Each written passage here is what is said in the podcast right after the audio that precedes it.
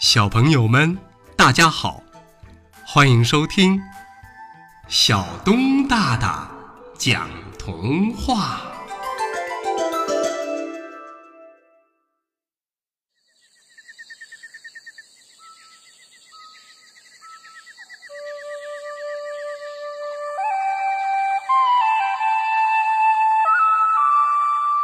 长尾巴的兔玲玲。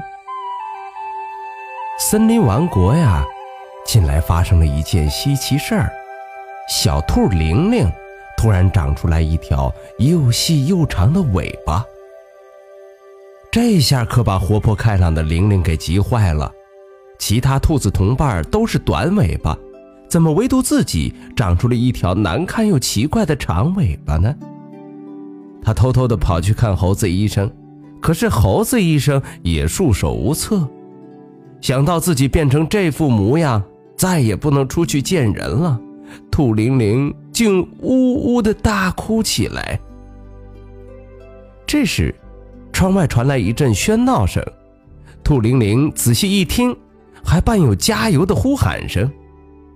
她趴在窗前向外张望，原来啊，是大家在为小象笨笨呐喊呢。几只黄莺正在夸奖小象。你看，你看，笨笨滑得真快呀！那么庞大的身躯，还能做这样灵巧的动作。加油，笨笨，笨笨，加油！大白鹅、公鸡、鸭子、松鼠和山羊围成了一圈，齐声给小象助威。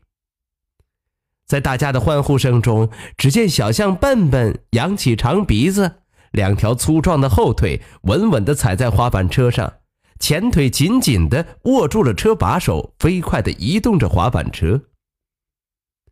看到这些，兔玲玲不由得想起前段时间小象笨笨刚开始学习滑板车的情景。一开始啊，大家都不相信身材笨重的小象能学会滑板车。可是，笨笨不怕吃苦，更不怕别人的嘲笑。他坚持每天练习，最后终于成功了。这个过程中遇到的困难和付出的汗水，只有小象自己知道。唉，和小象比起来，自己真是没用。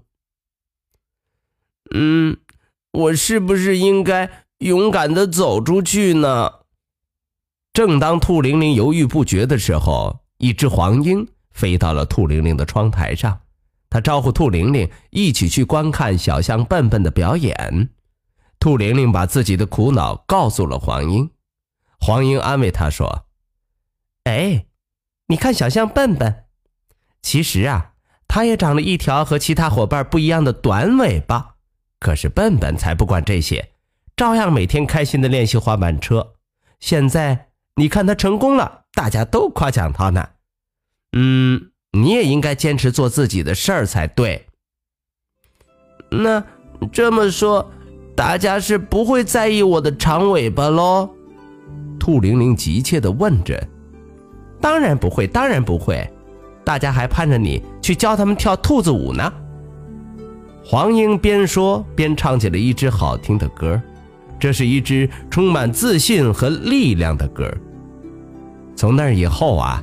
长尾巴兔玲玲又和以前一样活泼开朗了。几个月之后的一天，兔玲玲的长尾巴消失了，变回了以前的短尾巴。更奇怪的是，小象笨笨的短尾巴呀，也变长了。好了，小朋友们，童话故事《长尾巴的兔玲玲》就为大家。播讲到这儿，欢迎下次接着收听小东大大讲童话。